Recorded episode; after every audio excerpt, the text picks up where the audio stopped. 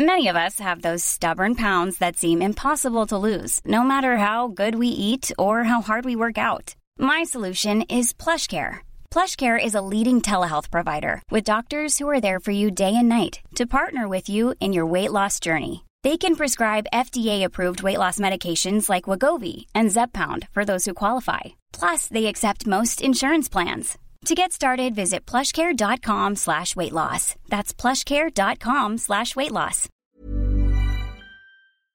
Heraldo Radio. La HCL se comparte, se ve y ahora también se escucha. Inicia las noticias de la tarde con Jesús Martín Mendoza en Heraldo Radio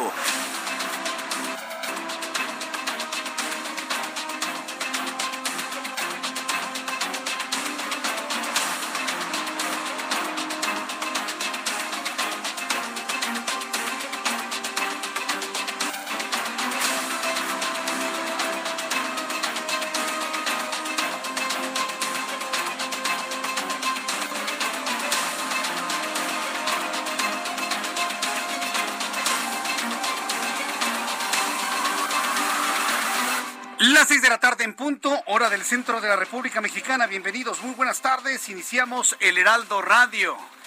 Nuevamente con ustedes, me da mucho gusto saludarle a través de la gran cadena de emisoras de radio del Heraldo Media Group en toda la República Mexicana. Hoy en un día muy emblemático, un día muy especial, en donde hemos estado haciendo llamados constantes para que todas las marchas conmemorativas de este 8 de marzo, Día Internacional de la Mujer, se realicen con toda tranquilidad, sí, con las expresiones intensas que ustedes quieren, que si quieren poner féretros, que si quieren poner rosas negras, rosas este moradas, lo que usted guste y mande. Lo que estamos haciendo el llamado es que no destruyan, no destrocen, no quemen, no violenten, no fracturen, no golpeen. Es lo único que estamos pidiendo y no estamos pidiendo algo fuera de lo normal. Así que bueno, en unos instantes le voy a tener todos los detalles aquí en el Heraldo Radio de las marchas por el Día Internacional de la Mujer en México. También lo tendremos en Estados Unidos, en donde estamos llegando con nuestra señal a través de Now Media hasta San, hasta Chicago, la ciudad de Chicago a través del 102.9 de FM Amigos, se nos escuchan en San Antonio, en el estado de Texas, a través del 1520 de amplitud modulada y todas las emisoras del Heraldo Radio en la República Mexicana. Súbale el volumen a su radio, que esto es lo más destacado que ha ocurrido en las últimas horas. Mujeres arrancaron desde distintos puntos de la Ciudad de México la gran marcha por el 8 de marzo, Día Internacional de la Mujer. Entre reclamos, exigencias de justicia, un alto a la violencia en contra de las mujeres, diversos contingentes se dirigen hacia el Zócalo de la Ciudad de México, en donde se prevé una manifestación verdaderamente de pronóstico reservado, sobre todo porque es altamente probable que quieran superar las bardas las ballenas, las rompeolas de tres metros de altura para poder ingresar al Palacio Nacional. Al menos esa información la, tenemos de que esa sería la intención una vez de que lleguen al Zócalo Capitalino. Yo sinceramente lo dudo y volvemos a hacer el llamado a que nada de violencia, señoritas, señoras. Nada de violencia, que la noticia sea la exigencia de justicia, que la nota sea el sensibilizarnos por los feminicidios, la exigencia de romper los techos de cristal, que esa sea la noticia. No si rompieron, si quemaron, si violentaron, si golpearon, si dañaron, si lesionaron, si violentaron. Entiéndanlo de esa manera. Y si hay infiltrados, hablo en O, hombres y mujeres, porque aquí acostumbramos a hablar el español de manera correcta. Si hay infiltrados en los colectivos que están marchando el día de hoy, ¿sí?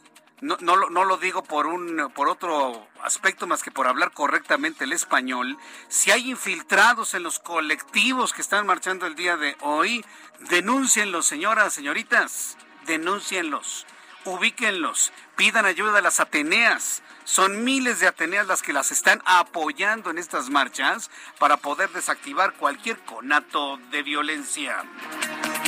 Estaremos con todos nuestros compañeros reporteros urbanos en el trayecto y en el Zócalo de la Ciudad de México, que todavía hacia las dos y media de la tarde lucía completamente tranquilo. Además, le voy a informar en este resumen de noticias que la Fiscalía de Querétaro informó que este martes detuvieron a tres hombres más por los hechos ocurridos en el Estadio Corregidora. Corregidora. Uno más fue entregado por su mamá, por los que en total suman 14 órdenes de aprehensión cumplimentadas. Más adelante también informaré cuáles son las sanciones que la Liga MX ha estipulado para los gallos blancos del Querétaro. Se va usted a sorprender. Todo lo que estaban pidiendo de una desafiliación de la liga no va a ocurrir de ninguna manera. No va a suceder. Les pusieron una multita de un millón de pesos, sanciones de partidos a puerta cerrada, limitaciones a las barras, que lo que algunos pedían era cancelar completamente las barras, pues no las cancelaron, ¿usted cree? Bueno, le voy a tener todos los detalles más adelante aquí en el Heraldo Radio. En otra de las noticias punzantes que ni con lo ocurrido en el corregidor se han borrado de la escena nacional, es el grave problema en el que se encuentra metido el fiscal general de la República, Alejandro Gertzmanero. Hay que decirlo. Su acceso a un proyecto, a un proyecto del, del ministro Dayan, completamente irregular y los comentarios que se escucharon con su segundo de, segundo de a bordo, Juan Ramón López, todo lo conocemos a través de un delito, que finalmente es el espionaje telefónico. Entonces estamos ante dos asuntos importantes. Uno, ¿quién puede espiar al fiscal general de la República? ¿Quién?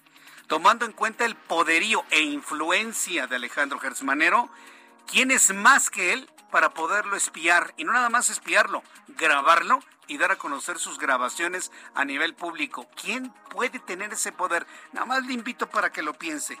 ¿Quién puede estar por arriba del fiscal tomando en cuenta su gran influencia y su poderío actualmente en nuestro país? Esa es la gran pregunta. ¿Quién espió al fiscal? Tomando en cuenta su influencia y poderío político que tiene en este momento. Bueno, el fiscal general de la República, Alejandro Gertz Manero, deberá comparecer ante comisiones del Senado de la República después de que la Suprema Corte de Justicia de la Nación resuelva el amparo solicitado por Alejandra Cuevas para obtener su libertad de prisión. La situación debe estar muy, muy complicada allá en Insurgentes número 20. También le informo que el Senado de la República ratificó a Quirino Ordaz Copel, esto en el Senado de la República, exgobernador de Sinaloa, como embajador de nuestro país en España. Quirino López, bueno, pues está como embajador, sí, felizmente será un embajador allá en España, pero hay que decirlo con toda claridad. Ya no es integrante del Partido Revolucionario Institucional, finalmente pidieron ya su destitución. También le informo que la Fiscalía de la Ciudad de México informó sobre la detención de Diego N., segundo presunto implicado en el feminicidio de la modelo Michelle Simón, quien fue hallada sin vida en Santo Tomás Ajusco el pasado 20 de febrero. Quiero informarle que ya estoy transmitiendo a través de YouTube en el canal Jesús Martín MX. Casualmente, cuando le estaba informando sobre el tema del fiscal general de la República, se cayó la transmisión en YouTube. Créame que no, no comprendo, pero bueno, ya está en este momento normalizada la transmisión a través de YouTube en el canal Jesús Martín MX. Tengo un chat en vivo en donde usted me puede enviar sus comentarios, opiniones, puntos de vista de las noticias del día de hoy, de las marchas del 8M, como le llaman, del 8 de marzo, y bueno, pues ya finalmente de la comparecencia que se está solicitando eh, eh, ante el Senado de la República, después de que la Suprema Corte de Justicia de la Nación resuelve el amparo solicitado por Alejandra Cuevas para obtener su libertad eh, de prisión. También le voy a informar a través de estos micrófonos un poco más adelante con detalle que las emblemáticas marcas estadounidenses Coca-Cola, nuestros amigos de Coca-Cola, de McDonald's, de Starbucks y de Pepsi anunciaron que suspenden sus operaciones en Rusia, sumándose así a las decenas de empresas que en días anteriores tomaron una medida similar, sí, por increíble que parezca. Rusos, rusos, rusos, muy rusos, muy comunistas, pero a cómo le entraban a la Coca-Cola. Les encanta, ¿no? Les pues sí.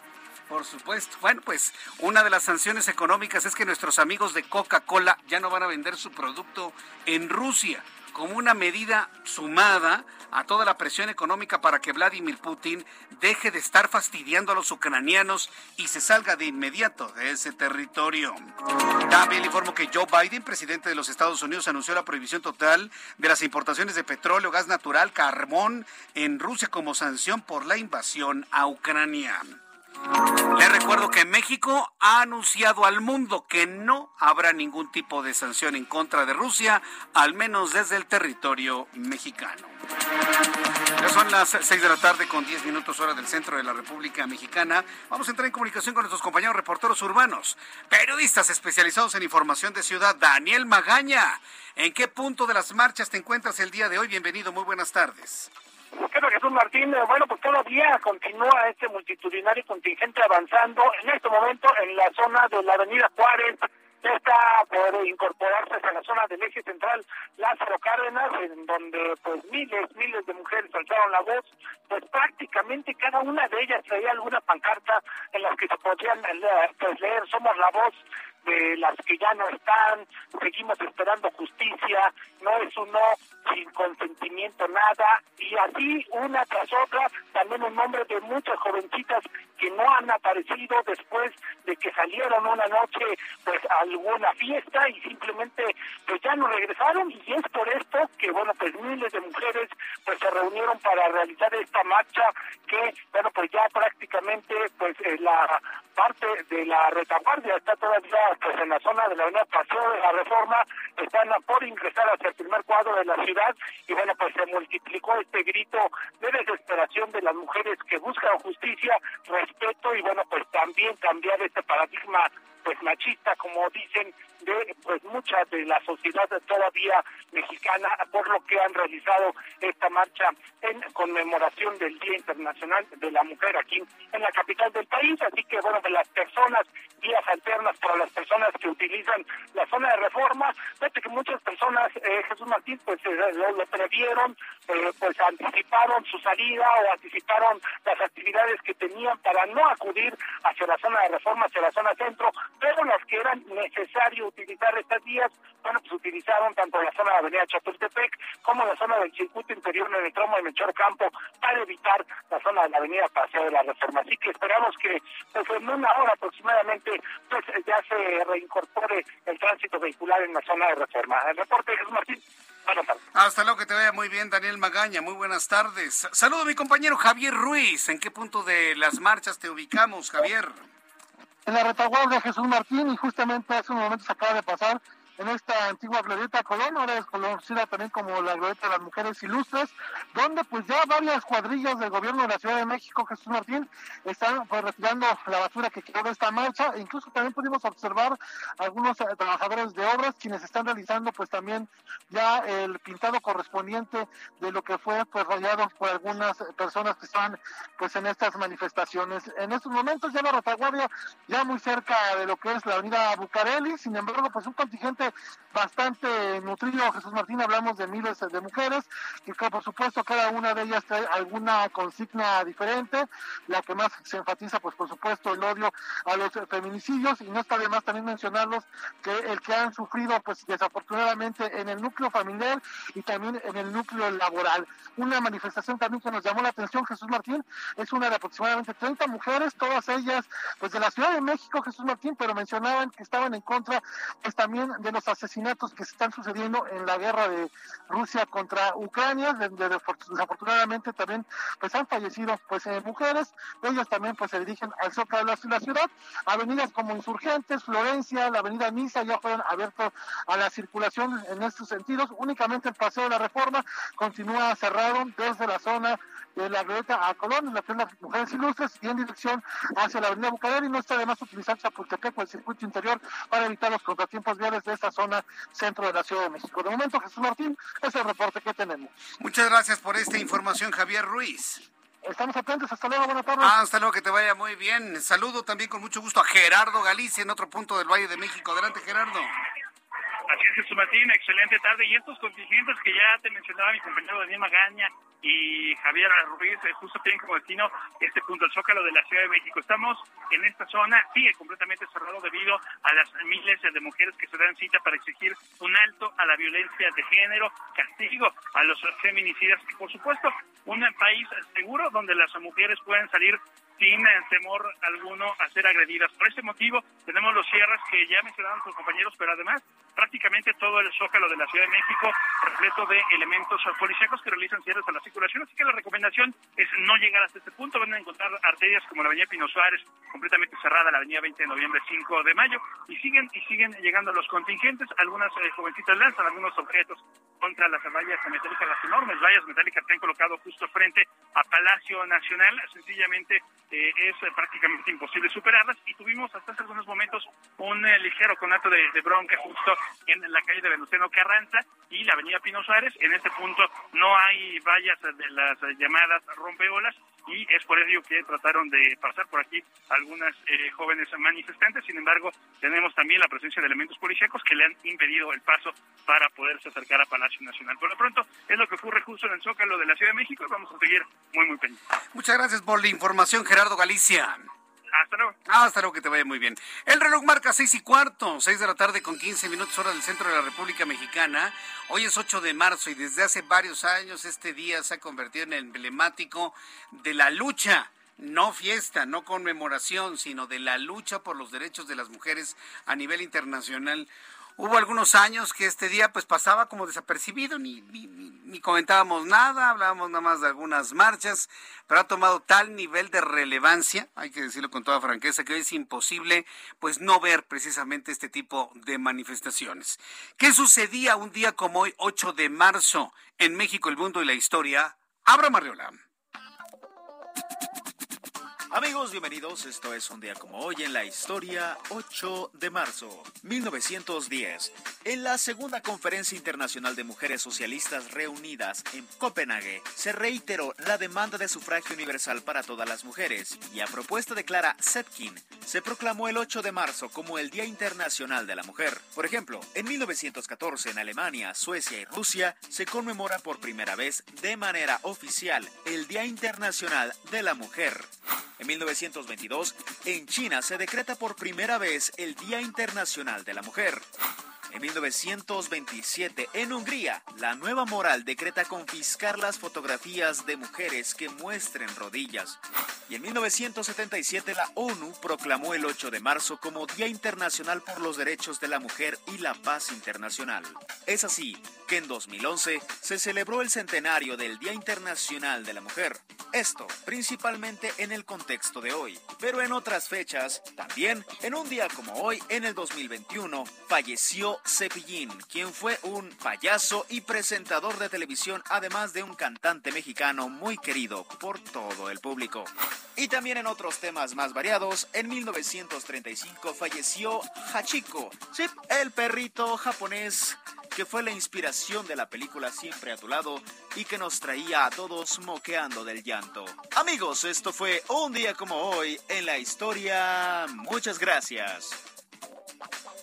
No, ahora sí te fuiste a la raíz, te fuiste al blanco y negro, ¿eh? Abraham Arreola. Yo, yo ni me acuerdo de eso, ¿eh? Yo ni me acuerdo. De verdad, ¿eh? ¿Tú te acuerdas de eso que nos comentó? ¿Cómo se llama? ¿Chico? No. Cachico. ¿No? Cachico. Con H. Con H. Ah, aunque sí, sí, es que estoy recibiendo asesoría de, de mi compañera Alina, porque la verdad es que yo, cero, ¿eh? ¿Será que hace mucho que no veo televisión o no había nacido todavía? ¿Tú ya habías nacido cuando eso, eh, Ángel? Sí, sí, ya. Es que yo soy de señorita Cometa para acá. de Ultraman y de Ultra Seven. No, no. Cuando el Canal 5 empezaba transmisiones a la una de la tarde. Era, era, sí, Rogelio Moreno era un bebé cuando yo lo veía, ¿no? Sí, tenía pañales y toda la cosa. Gracias, Abraham Arreola, gracias, gracias por recordarnos los añitos que ya tenemos encima. Bueno, son las seis de la tarde con 18 minutos hora del centro de la República Mexicana. O sea, qué gusto me da el poder estar con ustedes en su hogar, en su lugar de trabajo, en el transporte público. Mire, si no fuera por estos momentos, quién sabe qué haríamos en este país con tanta cosa. Bueno, hoy es un día verdaderamente emblemático muy importante, muy intenso. Estamos eh, eh, entrando en la parte climática, vamos a llamarlo así, de las marchas que recuerdan este 8 de marzo. Quiero decirle algo, yo en lo personal he visto estas marchas mucho más mm, tranquilas, mucho más no tan intensas como el año pasado. Yo me acuerdo que el año pasado, inclusive hasta en partes del sur de la Ciudad de México, eh, eh, veía a las chicas con sus banderas moradas y gritando y corriendo por todas las calles. Y a mí me tocó el año pasado ver a unas chicas corriendo por toda Avenida Universidad, haciendo, bueno, relajo y medio. No, en esta ocasión no no, no, no. Todo se ha concentrado en el centro, todo se ha concentrado en el Monumento a la Revolución, todo se ha concentrado en la columna de la Independencia, en estas marchas que iniciaron hacia, hacia el Zócalo Capitalino por Paseo de la Reforma, Avenida de los Insurgentes, con una serie de expresiones entre musicales, artísticas, teatrales, culturales, Parece que el llamado que se hizo desde la presidencia de la República y de los gobiernos locales, porque no nada más en la Ciudad de México se está dando esta, esta expresión eh, correspondiente al 8 de marzo,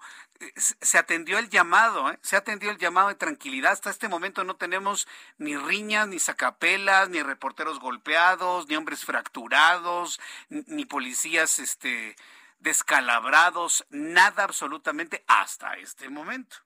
Vamos a ver finalmente cuando llegue ya toda la fuerza de las mujeres al Zócalo Capitalino. A mí me habían dicho que querían derribar las ballenas frente al Palacio Nacional. Dudo que lo logren. Y si tienen de alguna manera la posibilidad técnica para poderlo hacer, el llamado es a que no lo hagan. El llamado a la tranquilidad, a la paz, a la no violencia. Es un llamado que estamos haciendo de... Se los, es un llamado que se lo hago en lo personal, como Jesús Martín Mendoza. Pero también el llamado es institucional como empresa, como medio de comunicación, como Heraldo Media Group, que además de nuestra labor de informar todo, en todo momento lo importante que ocurre, tenemos una serie de valores en esta empresa que buscamos transmitir a nuestra sociedad mexicana. ¿Y cuál es el principal valor? El no a la violencia. Sí a la exigencia de, justicia, por supuesto, nadie quiere de ninguna manera acallar las marchas y manifestaciones completamente legítimas en este tiempo pero sí un llamado a la no violencia, no fracturar, no romper, no quemar, no hacer nada, ¿no? Que, la marcha del día de hoy trascienda el día de mañana como un grito de exigencia de justicia, nada más y nada menos. Bueno, cuando son las seis de la tarde con 21 minutos, vamos a revisar las condiciones meteorológicas para las próximas horas. Tenemos en el centro del país un cielo completamente despejado. A diferencia de lo que ocurría en otros tiempos, en otros momentos, en los otros 8 de marzo, en, tiempos pasados, donde llovía muchísimo, no, pues ahora tenemos un día completamente despejado, sin mayor problema en cuanto a alguna posible lluvia. Nada absolutamente.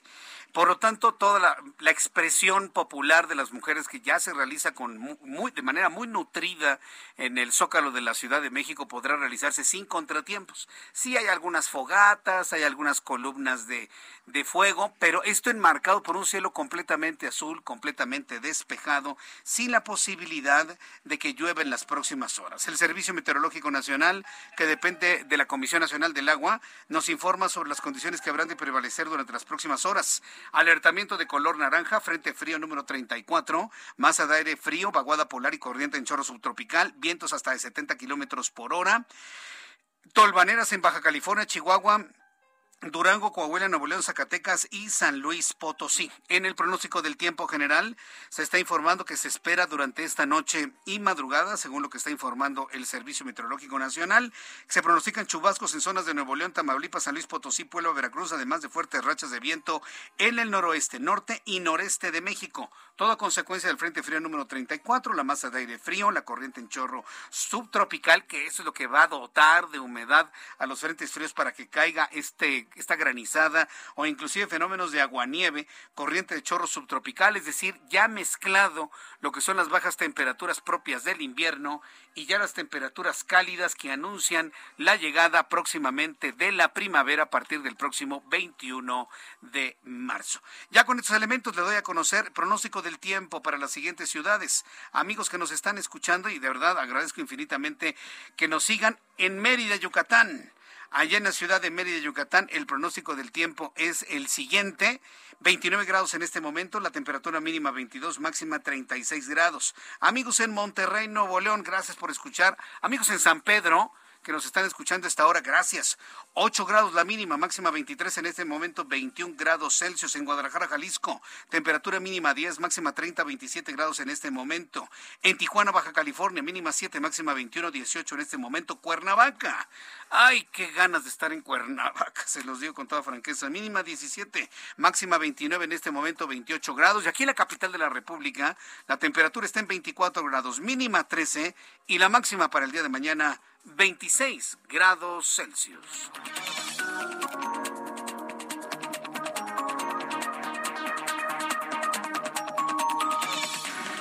Ya son las 6 de la tarde con 24 minutos, las 6 de la tarde con 24 minutos hora del centro de la República Mexicana.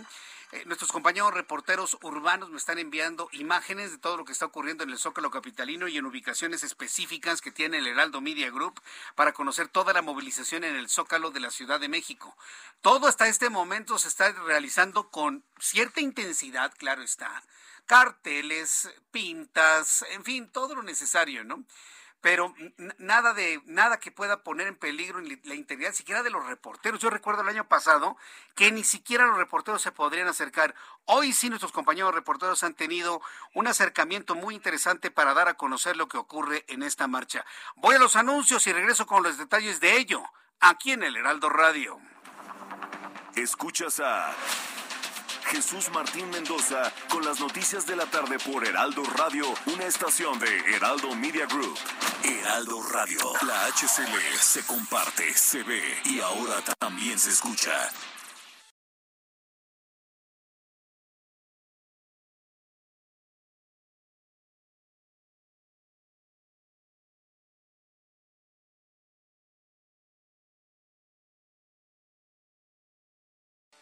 Heraldo Radio.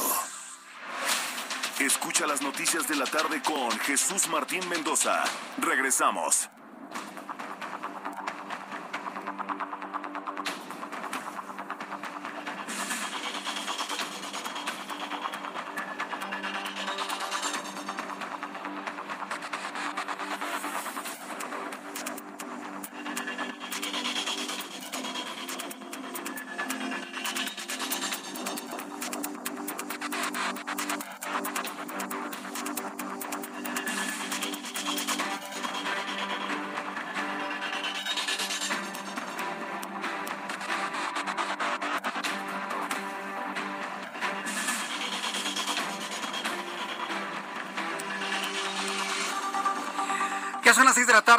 30 minutos, las 6 de la tarde con 30, hora del centro de la República Mexicana. Gracias por sus comentarios, sus opiniones. Le invito para que me escriba a través de Twitter, arroba Jesús Martín MX. Es más, quiero invitarle, mucha atención, a todas las chicas, a todas las mujeres que nos están escuchando en su radio portátil o a través de su teléfono celular, que tomen fotografías y nos las envíen a, a Twitter, arroba Jesús Martín MX. Bajo la siguiente lógica, evidentemente nuestras cámaras de televisión están en diversos puntos, cubriendo todo lo que ocurre con las marchas, pero evidentemente nuestras cámaras no lo ven todo. Entonces, todas las chicas que en este momento están marchando y están llegando al Zócalo Capitalino, mucha atención, quienes se encuentren cerca de las vallas, estas gigantescas, estas ballenas o rompeolas, como se les conocen de metal, que resguardan a piedra y lodo el Palacio Nacional, envíeme sus fotografías a través de mi cuenta de Twitter, arroba Jesús Martín MX, arroba Jesús Martín MX. Estoy esperando ya sus fotografías a todas las mujeres que nos están escuchando en su teléfono celular, en su radio portátil. Digan a las demás que tomen fotos y que las envíen a la siguiente cuenta de Twitter, arroba Jesús Martín MX. Y de esta manera, todo el país Vamos a estar unidos en las frecuencias del Heraldo Radio cubriendo las marchas conmemorativas del 8 de marzo. Vamos a hacerlo de esta manera. Yo les invito para que todas las chicas que nos están escuchando en este momento a través de su teléfono celular en las frecuencias del Heraldo Radio 98.5 y que están eh, muy atentas de lo que ocurre, envíenme sus fotografías, por favor envíenme sus fotografías a través de arroba Jesús Martín MX. Arroba Jesús Martín MX. Me está escribiendo Ana Gaby Vicenteño. Hola Ana Gaby. Gracias por estar en sintonía con nosotros. Me dice que en la colonia Narvarte tronó un transformador. Dime, por favor, calle, la, calle y frente a qué número está para que la Comisión Federal de Electricidad tome nota de esto y vaya de inmediato. Pero sí es importante reportarlo al 071. Nosotros lo hacemos de este lado, pero sí es importante que tú y tus vecinos, Ana Gaby, eh, reporten al 071 071, ahí es donde se reportan todas las fallas del suministro de energía eléctrica. Bien, pues vamos a continuar con la información importante de este día y me da mucho gusto saludar a Elia Castillo, reportera del Heraldo Media Group, quien nos tiene información del estatus, una actualización de cómo van las marchas el día de hoy, 8 de marzo. Adelante, Elia, gusto en saludarte. Muy buenas tardes, Jesús Martín, te saluda con gusto desde el Zócalo de la Ciudad de México, donde hace pues ya varios minutos arribó a la vanguardia de los colectivos de mujeres que marcharon este martes en conmemoración al 8 de marzo, Día Internacional de la Mujer. Te comento que a pesar de que no se habían pues suscitado ningún tipo de actos violentos durante toda esta marcha que fue interminable, en estos momentos un grupo de mujeres empezó a buscar, está buscando derribar las vallas tanto del eh, Palacio del, Palacio Nacional como de la Catedral Metropolitana. Se escuchan algunas detonaciones y eh, elementos de la policía están arrojando las pimienta a las manifestantes para evitar que sigan en su intento de, de derribar las vallas metálicas aquí en, frente de la, de la Plaza Mariana. Te comento que eh, e insisto que toda la marcha transcurrió de manera pacífica. Hace unos momentos cuando llegó el colectivo 8N aquí a la plaza de la Constitución, bueno, venían con la disposición de emitir un pronunciamiento. Siguen en, ese eh, intento, Jesús Martín, de poder hacer un pronunciamiento por la manifestación, por el motivo de esta conmemoración que es la exigencia para que, eh, entre muchas otras cosas, frene la violencia en contra de las mujeres y además se respeten sus derechos. Eh, fuera de estos actos violentos que te comento en este momento, la marcha transcurrió de manera pacífica, muy ordenada, hubo colectivos, eh, tanto colectivos como grupos de mujeres que de manera independiente se organizaron para poder participar en esta gran marcha del 8 de marzo, Jesús Martín. En este momento están eh, tratando de incendiar las vallas de, eh, que resguardan el Palacio Nacional. es un grupo de mujeres vestidas de negro, este, este grupo de, mujeres que se ha visto en otros en otras manifestaciones. Eh, sin embargo, quiero insistir en que el, la marcha el grueso de, de, las mujeres de la marcha que participaron en esta manifestación lo hicieron de manera pacífica y este, hasta este momento que se arribó al zócalo de la Ciudad de México. Correcto. Bueno, pues eh, tú estás muy cerca entonces de las instalaciones del Palacio Nacional, Elia. Estás justo enfrente. Bueno, hay, hay información. El mismo presidente de la República lo tenía de que se utilizarían marros, sopletes. ¿Tú, tú, has visto algún tipo de intención de poder romper estas gigantescas eh, rompeolas o ballenas eh, para poder ingresar al Palacio Nacional? La intención hay. La intención hay. Están utilizando de todo, piedras, mazos, están eh, tratando de incendiar las, las lonas, los carteles que están pegados, o más bien los están incendiando, están pegados en estas vallas. Sin embargo, digo, sí hay eh, eh, la intención, pero las, las vallas definitivamente son, eh, pues tienen unas dimensiones que por supuesto las mujeres que están intentando derribarlas no, no creo que lo, que lo pudieran hacer, ¿no? Que lo puedan lograr. Pues sí, sí, sí, sí, para eso finalmente son, ¿no? Finalmente para eso son, para contener manifestaciones y todo tipo de expresiones de, de ese tipo, inclusive más violentas. Bueno, Elia Castillo, yo te quiero pedir que te cuides mucho, porque aún en tu condición de mujer, al ser periodista, bueno, puedes ser víctima de algún tipo de agresión. Ten mucho cuidado, mantente a la distancia y nos tenemos muy pendientes de tus informes aquí eh, en el Heraldo Radio. Elia. agradezco mucho, Jesús Martín, estamos pendientes. Estamos pendientes. Castillo es periodista, es mujer, evidentemente. También muy sensibilizada de, de, esta marcha. Se ha acercado lo más que ha podido, pero sí, por la responsabilidad que nosotros tenemos aquí en el Heraldo Radio, en el Heraldo Media Group, pues la idea es mantener el resguardo y todo el cuidado de nuestro, de nuestro equipo de reporteros. Eh, cuando se ve un ya ellos ya lo saben, ¿no? O sea, no queremos héroes ni heroínas, queremos responsables de la de la información debidamente protegidos y cuidando su integridad física en cualquier momento con acto de violencia, en lugar de meterse en la bronca, se hacen a un lado y a la distancia se informa. Sí, eso sí se lo quiero decir, ¿eh? Nosotros no vamos a hacer escarnio ni vamos a usar un reportero de que lo golpeen para que haga ahí sea el centro de la noticia de ninguna manera. Lo saben nuestros reporteros, es nuestro compromiso de mantener la integridad física de nuestros compañeros de trabajo, por supuesto. Le tendré más información de otros puntos del, del Zócalo Capitalín. Muy importante esto, saber si en un momento dado tiene éxito esta intención que tienen algunas mujeres de derribar las ballenas frente al Palacio Nacional. Eh, eh, hace unos instantes, Martí Batres Guadarrama, quien es el secretario de Gobierno de la Ciudad de México, está informando lo siguiente. Súbale el volumen a su radio.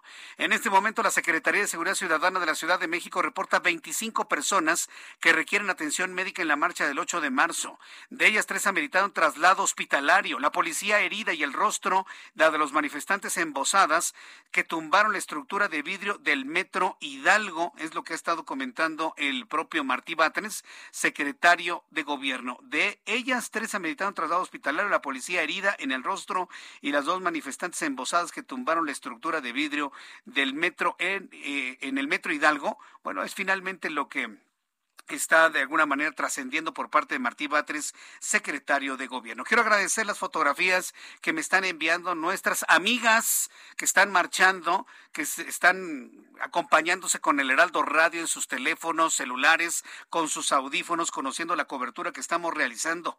Muchas gracias a, a Valle Arboledas también, que se ha involucrado en esto. Víctor Alcántara, muchísimas gracias también por tus comentarios. Quiero agradecer a Verónica Don Juan, quien nos está también enviando una fotografía de una mujer vestida de morado abrazando a una de las mujeres policías a las Ateneas. Valentín Herrera, me dice Jesús Martín, qué orgullo, mi hija expresando su sentir por ella y todos. La hija de Valentín Herrera, fotografiada por él con el Palacio Nacional en el fondo y un cartel que dice no me quedaré callada porque permanecer en silencio es igual a morir. Una de las expresiones que hemos estado observando a través de esta de esta transmisión especial. Le invito para que me envíen sus fotografías de lo que están observando y viviendo en el Zócalo de la Ciudad de México, arroba Jesús Martín MX, arroba Jesús Martín MX. Son las seis de la tarde con 40 minutos, las seis de la tarde con 40 minutos, hora del centro de la República Mexicana. Eh, tengo en, este momento contacto, escucho usted esto interesante que le quiero presentar porque Mire, todo el compromiso que tiene que ver con las mujeres no nada más reside en las, en las autoridades políticas de nuestro país, sino también en la iniciativa privada. Tengo en la línea telefónica a Carla Juan, ella es directora de Mercadotecnia de Banorte, de nuestros amigos de Banorte. Estimada Carla Juan, qué gusto saludarla, bienvenida al Heraldo Radio, muy buenas tardes. Buenas tardes, Jesús, ¿cómo estás? Aquí muy feliz de estar contigo. Sí, igualmente, a mí me da mucho gusto tener la oportunidad de saludarlos a nuestros amigos de Banorte en esta oportunidad. Y qué mejor en el marco del 8M, del 8 de marzo, y preguntar qué es lo que hace Banorte en materia de equidad de género e inclusión. ¿Cómo está modernizada esta institución financiera en estos términos, estimada eh, Carla Juan?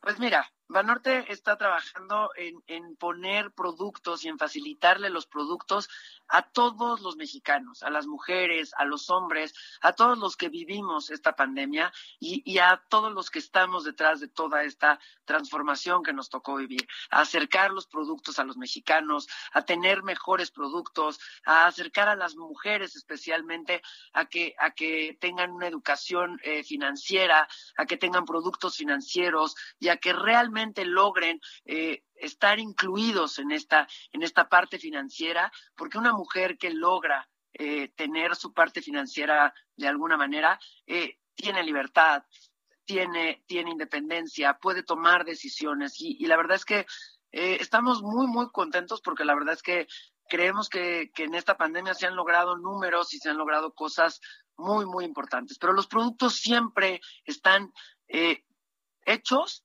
porque nos ponemos en el lugar de cada uno de nuestros clientes, pero están hechos para mexicanos y para mexicanas, para todos los mexicanos. No tenemos, no tratamos de hacer productos específicamente, sino que realmente tratamos de acercar las soluciones a, nuestros clientes.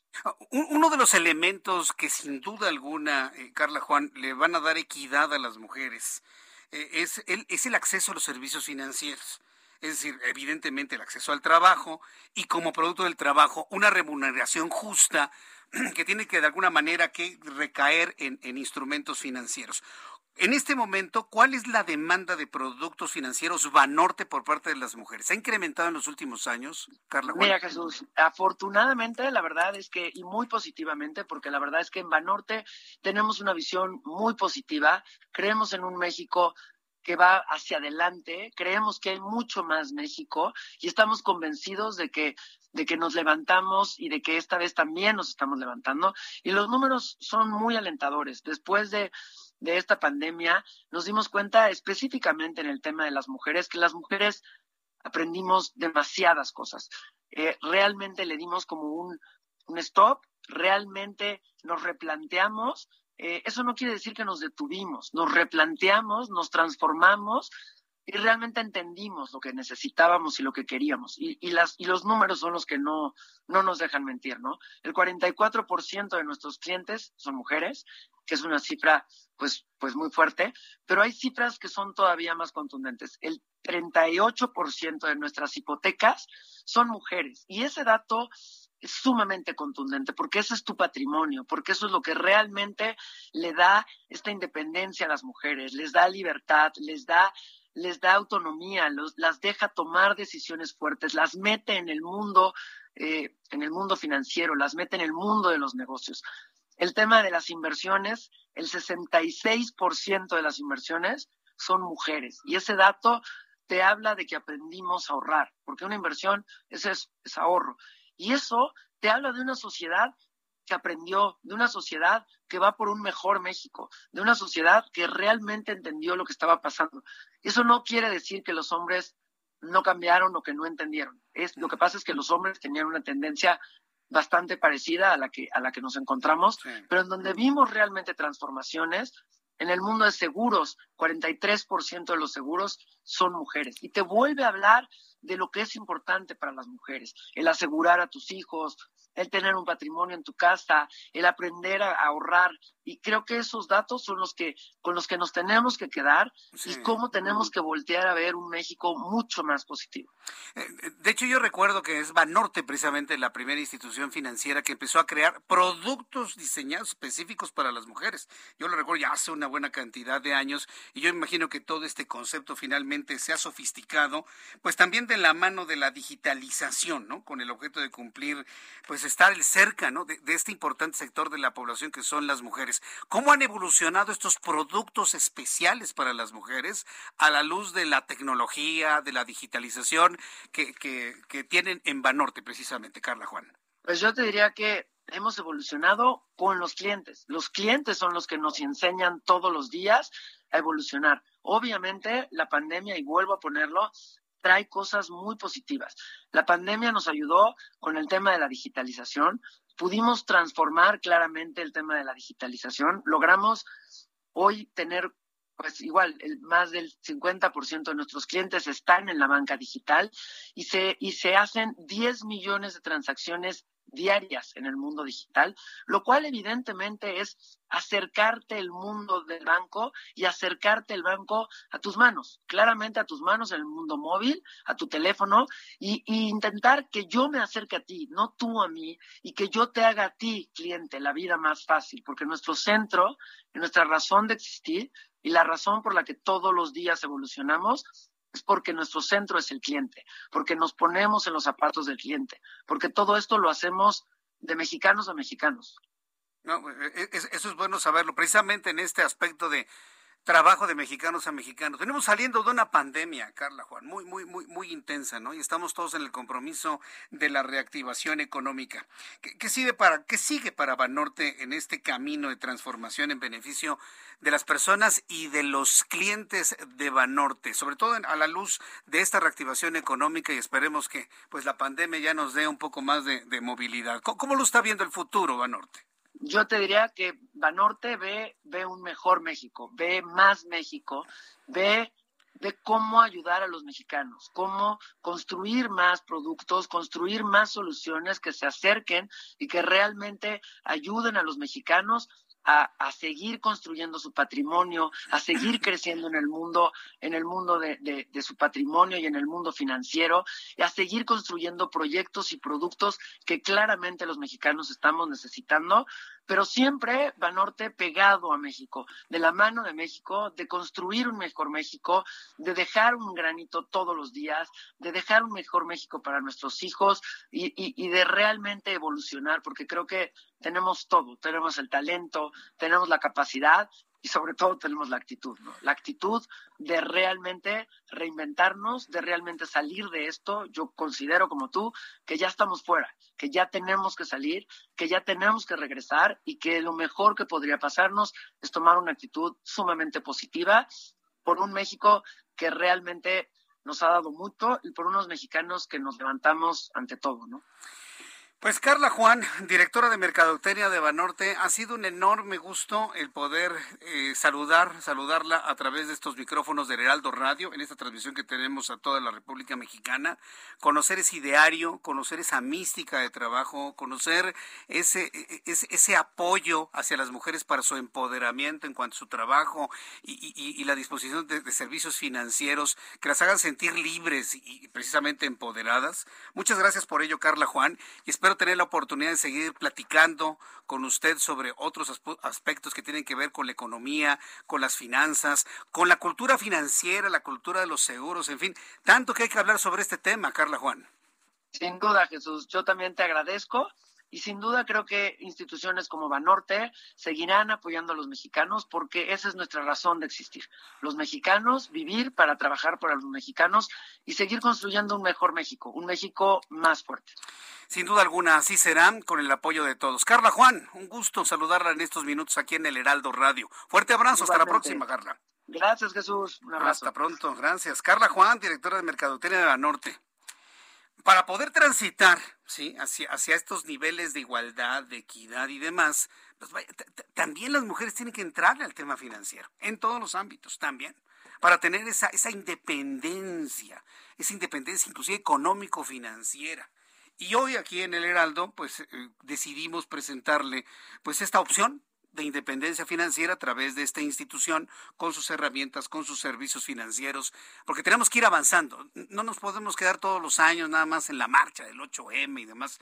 O sea, sí las marchas, pero además, ya una vez conquistados espacios, ¿qué hacemos? ¿Dónde pongo mi dinero? ¿Cómo invierto? ¿Cómo crezco? Eh, ¿Dónde me prestan? Eh, ¿Cómo adquiero un auto? ¿Cómo adquiero una casa? ¿Cómo tengo un financiamiento para mi micro pequeña empresa? para las mujeres emprendedoras y, microempresarias que luego se convierten en medianas empresarias. Es todo un mundo, ¿eh? Créanmelo, es todo un mundo y precisamente por eso quisimos presentarlo, porque sí es posible con nuestros amigos de Banorte. Son las 6.51, las 6 de la tarde con 51 minutos, hora del centro de la República Mexicana. Bien, eh, eh, eh, cubriendo todo esto de la marcha del día de hoy, que precisamente va en ese, en ese objetivo de poder mostrar las, las exigencias de todas las mujeres, ¿qué cree que pasó el día de hoy? Ayer el presidente de la República estaba denunciando que tenía información fidedigna de que habría pues hasta bombas Molotov, pues sí se encontraron algunos tipos de petardos ¿Cuál es la peligrosidad de los petardos encontrados? Pues mire, algunos dicen que eran bombas Molotov, otros me dicen que eran petardos, que eran palomones, que eran cañones, inclusive algunos hasta velas de estas de de, de, de cumpleaños, ¿no? Esas que parece que está haciendo usted un conjuro junto al pastel, ¿no? Sí los has visto, ¿no? Ya no son las velitas que usted le soplaba, ¿no? Y contaba las mañanitas y ponían 82 velas en el pastel. Había más cera que, que betún en el pastel y que le soplaba. No, ahora le ponen una especie de sopletes, ¿no? Como si fueran toberas de cohete. Y de Así, y se, le queman las pestañas al cumpleañero y toda la cosa. Bueno, pues de esas se encontraron supuestamente. Bueno, el caso es que hoy Martí Batres Guadarrama, quien es el secretario de Gobierno de la Ciudad de México, anunció en sus redes sociales que elementos de la Secretaría de Seguridad Ciudadana aseguraron bombas molotov y materiales para crear más de estos explosivos previo a las marchas del 8 de marzo en la capital. El material fue localizado dentro de una bolsa de la Plaza José Martí, ubicada en el cruce de la calle Doctor Mora y Avenida Reforma. Evidentemente, los elementos especializados en explosivos de la Secretaría de Seguridad Ciudadana están analizando este material para poder determinar con toda precisión el grado de peligrosidad que tenían estos materiales encontrados. Mientras tanto, le informo que el presidente de la República, Andrés Manuel López Obrador, aseguró que los conservadores se infiltraron en el movimiento feminista para hacer una causa justa y tratar de desprestigiar a su gobierno y demostrar que hay inestabilidad política buscando casos espectaculares. López Obrador piensa, este, este señor que, que lo tenemos contratado en Palacio Nacional como nuestro administrador general, piensa que quien está en contra de él, ah, pues ya es conservador y neoliberal, hasta las mujeres. Yo le invito a las mujeres que me digan si ustedes están de acuerdo en la forma como las califica el presidente de la República y que me los que me los explique a través de Twitter, arroba Jesús Martín MX, me lo comenta a través de YouTube en el canal Jesús Martín MX. En algunas imágenes que están llegando por parte de nuestros compañeros reporteros del Heraldo Media Group a nuestra mesa de trabajo, observamos cómo poco a poco siguen llegando contingentes de mujeres hacia un zócalo, hacia un zócalo capitalino que luce pues eh, a ojo de buen cubero, desde mi punto de vista, luce ya en un 80%, no en un 70%. En un 70% ya luce las, eh, la concentración en el Zócalo de la Ciudad de México podría ser mucho más. El reforzamiento que se hizo del Palacio Nacional es verdaderamente impresionante. Las si usted conoce el Zócalo y conoce la banqueta del Palacio Nacional, bueno, las vallas prácticamente están en donde empieza la plancha del Zócalo. Es decir, al menos la mitad de la avenida y toda la banqueta están resguardados con policía, con ejército, con vallas de popotillo. Es, decir, es imposible entrar. O sea, yo nunca había visto, ni con los panistas, ni con los priistas, tal nivel de, tal nivel de, a ver, complételo usted, por favor, tal nivel de precaución. Yo, yo no iba a decir esa palabra con M. Precaución de que dañen el edificio del Palacio Nacional. Voy a los anuncios y regreso con un resumen de noticias. Escuchas a Jesús Martín Mendoza con las noticias de la tarde por Heraldo Radio, una estación de Heraldo Media Group. Heraldo Radio.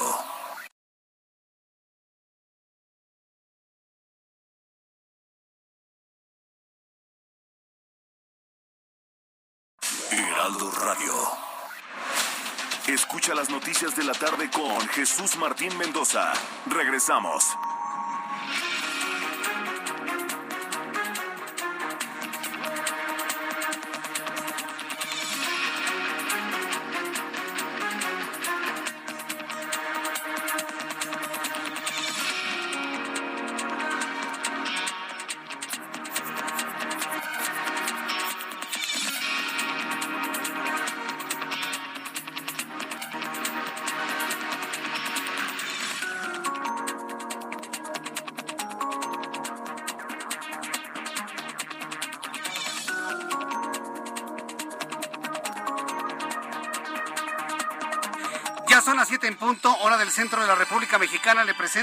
Resumen con las noticias más importantes en el Heraldo Radio.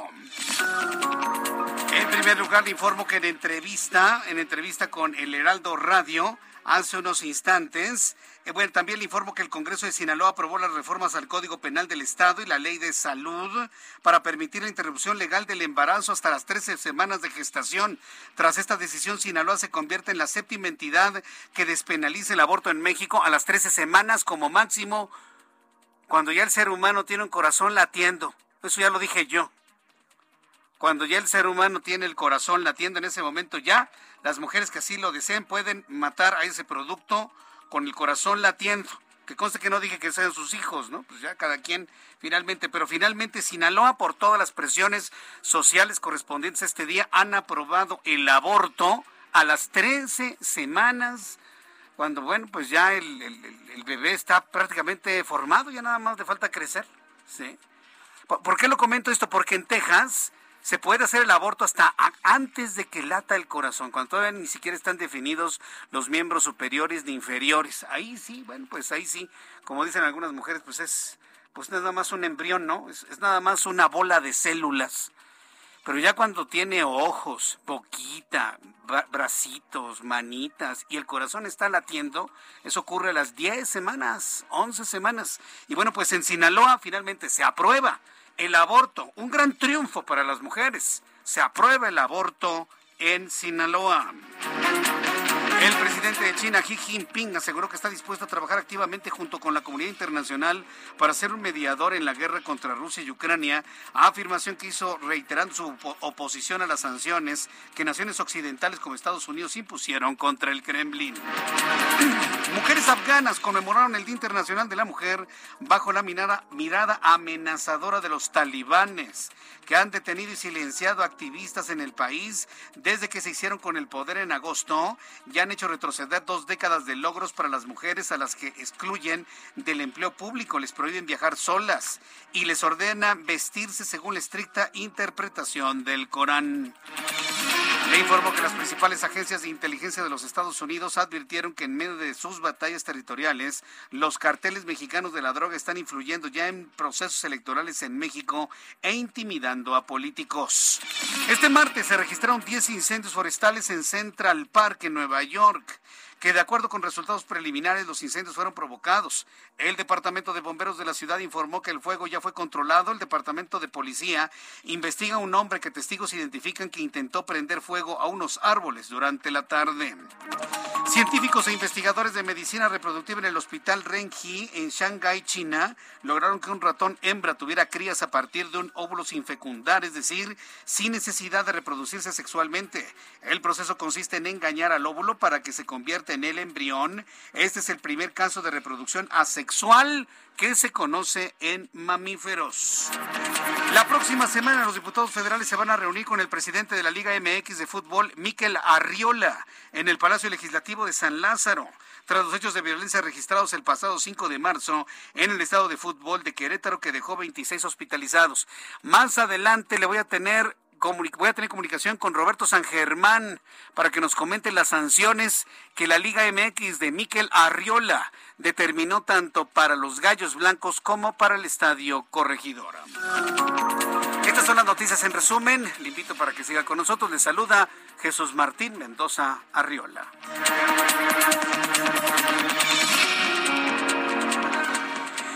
Ya son las siete con cinco, las 19 horas con cinco minutos, una del centro de la República Mexicana. Continuamos escuchando el Heraldo Radio.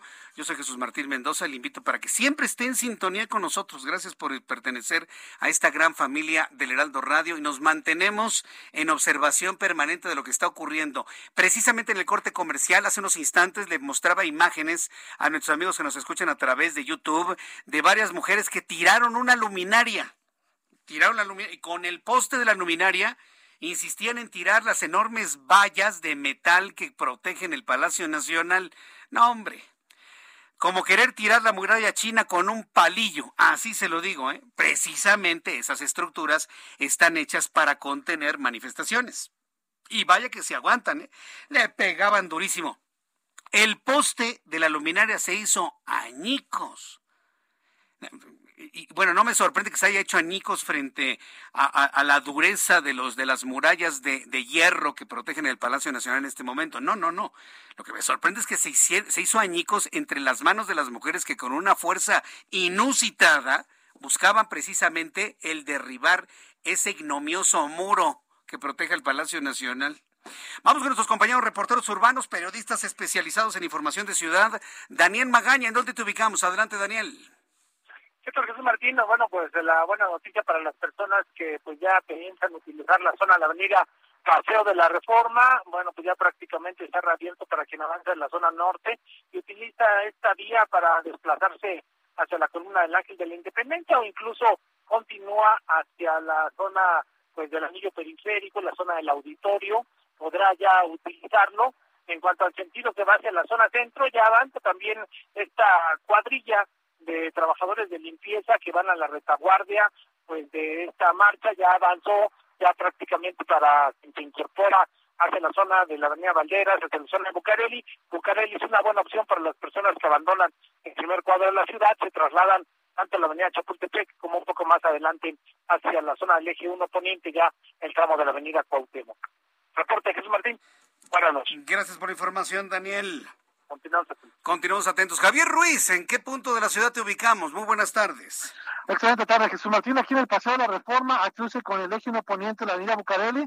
Buenas noticias, Jesús Martín, para todas las personas que transitan en este punto. Ya fue reabierta la circulación tanto del Paseo de la Reforma como de la avenida Bucareli. Sin embargo, la avenida Juárez todavía tiene bloqueo, justamente, y también la avenida Hidalgo.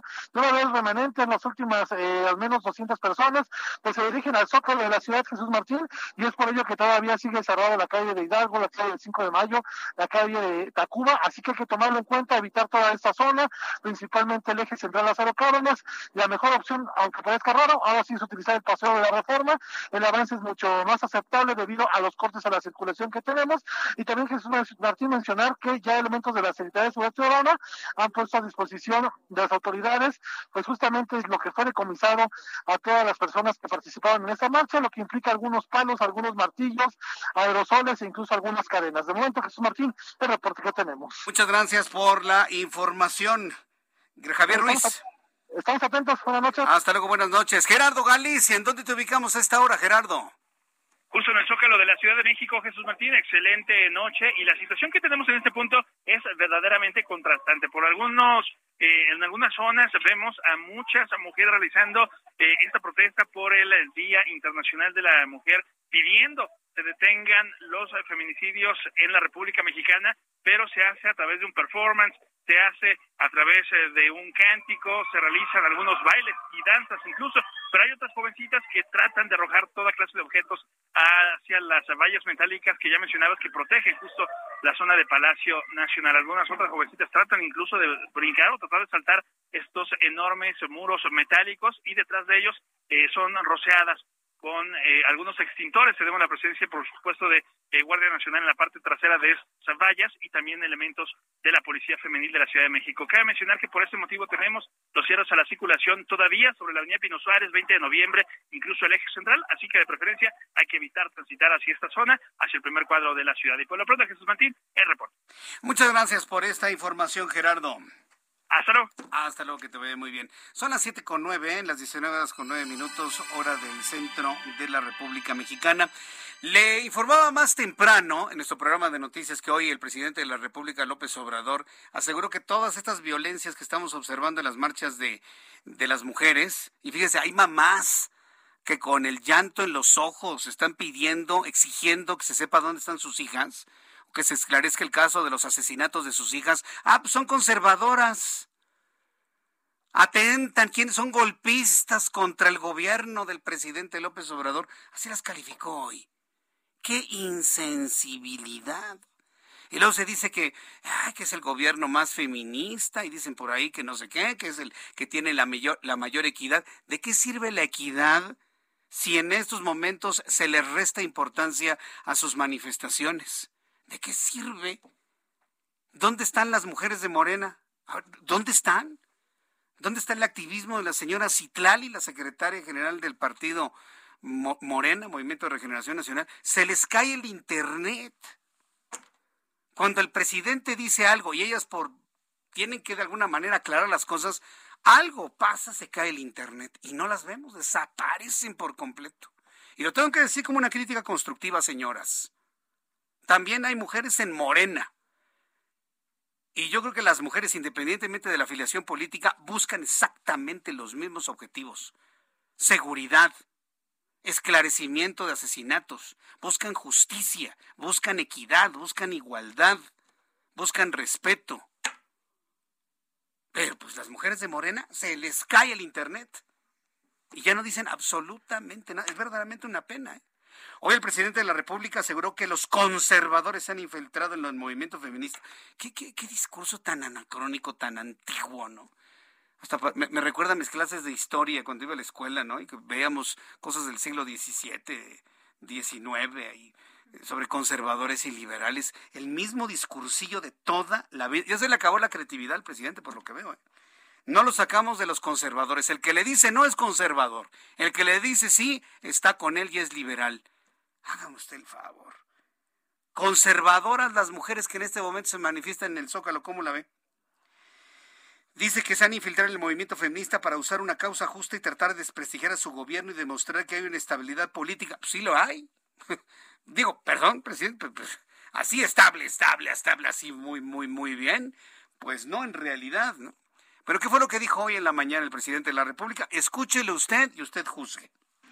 Hay infiltración en el movimiento feminista en general de eh, grupos eh, conservadores.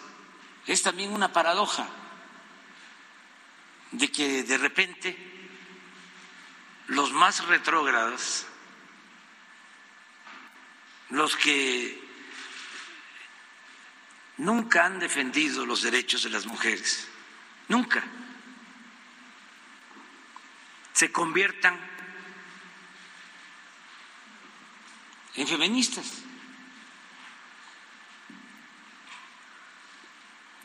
con el propósito de dañarnos de afectarnos. Quieren eh, mostrar que hay inestabilidad política, que es un país, lo dije ayer, en llamas.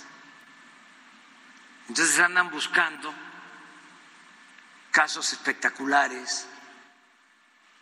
¿De cuándo acá salen estos feministas?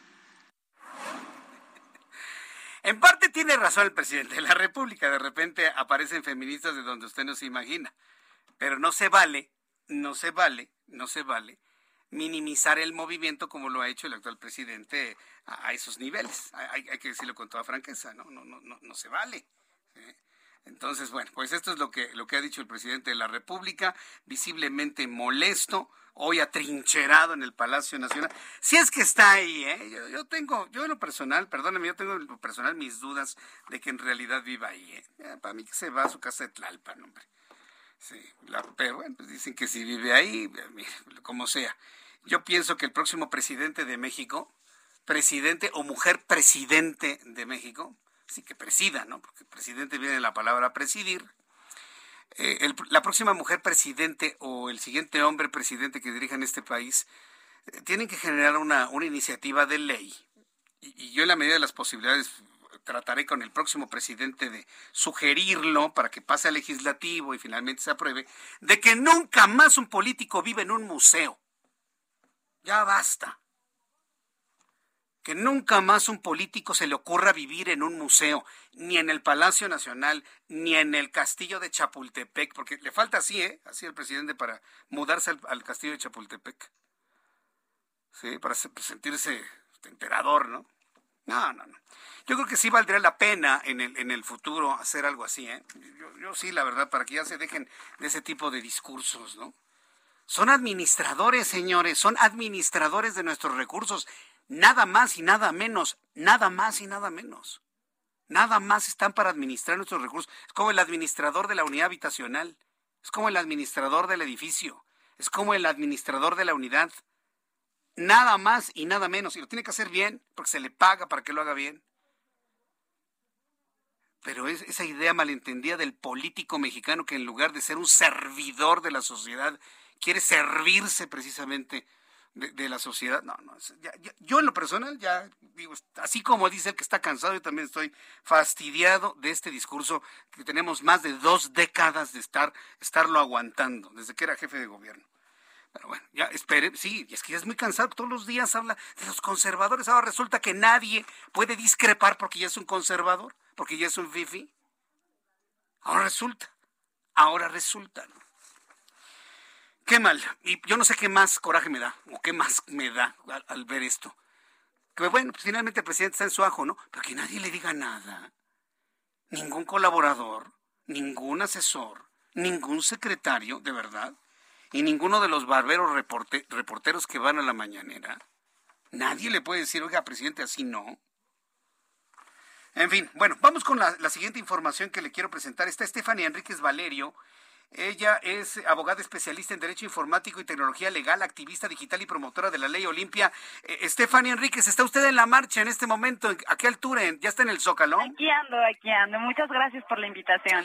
Violencia digital a la mujer, dificultades y casos sobre la implementación de la Ley Olimpia. Otro de los asuntos que se busca en esta marcha que sean más visibles. Es, Stephanie, ¿es este el foro y la forma para que estos delitos sean más visibles a la opinión pública?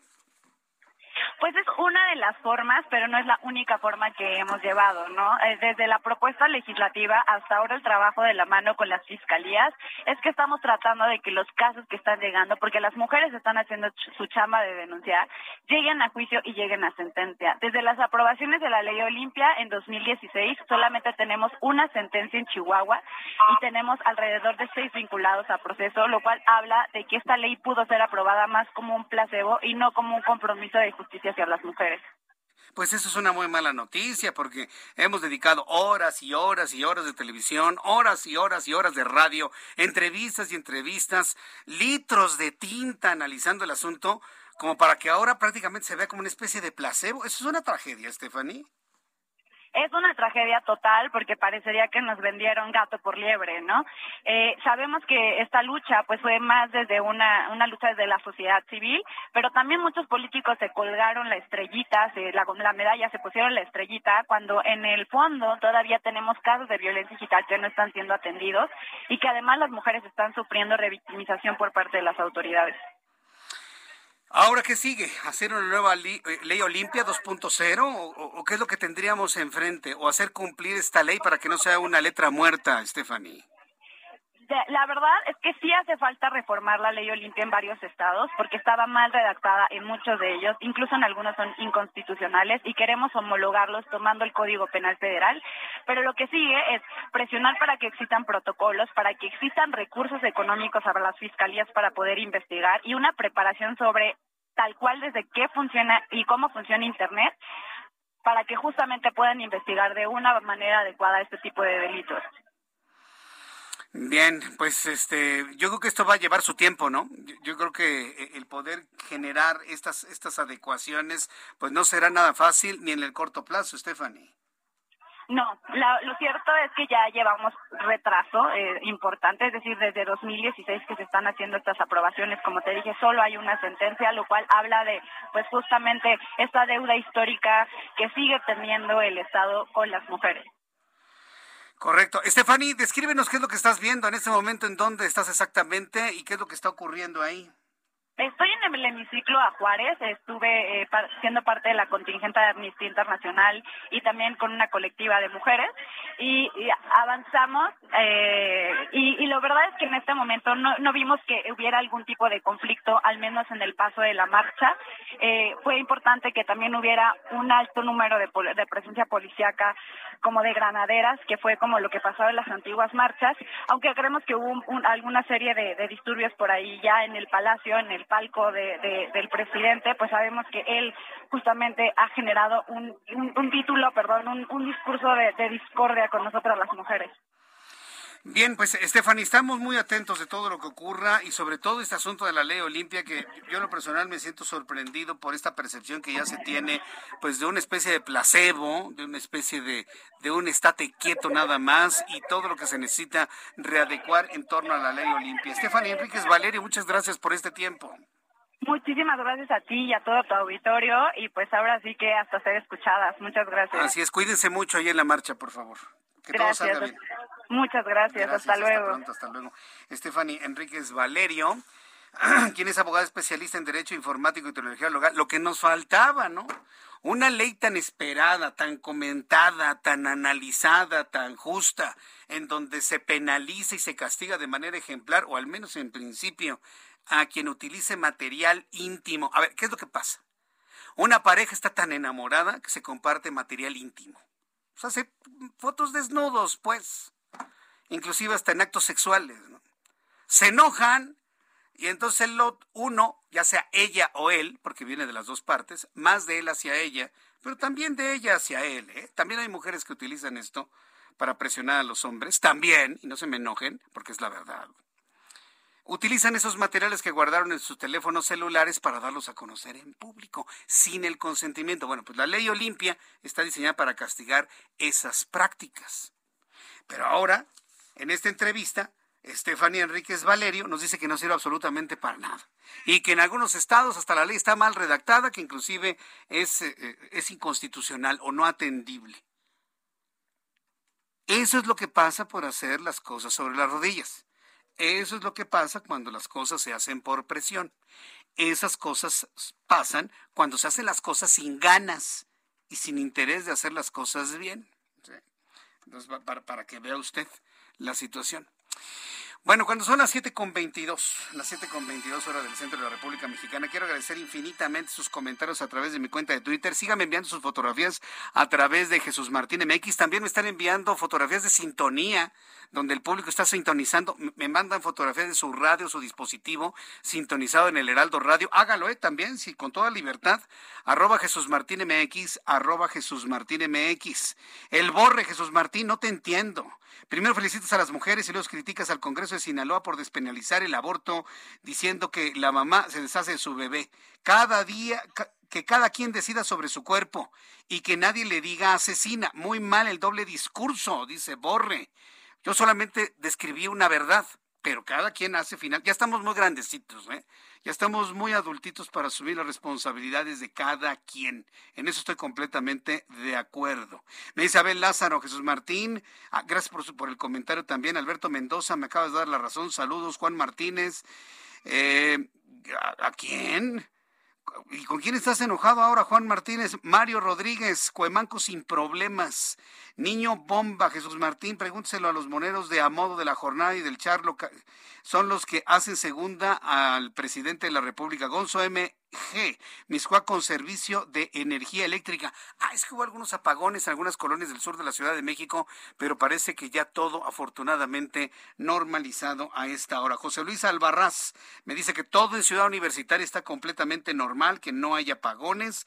También quiero eh, agradecerle mucho a Chiniquil, que me ha enviado varias fotografías y videos de lo que está ocurriendo en el Zócalo. Después de los anuncios voy a hacer una revisión otra vez con nuestros compañeros reporteros en calle, reporteros, reporteras, para que nos digan cómo van las marchas en el Zócalo. Es importante, la gente quiere saber qué es lo que está pasando en el Zócalo y en el trayecto de estas marchas. Voy a los anuncios, regreso con esto y le invito para que me escriba a través de Twitter, arroba Jesús Martín MX.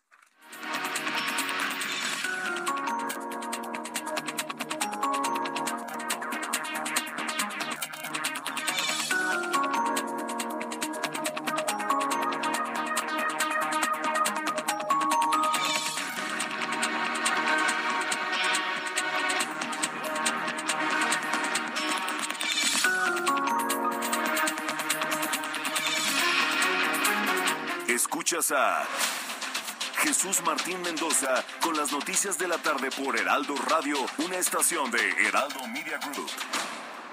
Heraldo Radio.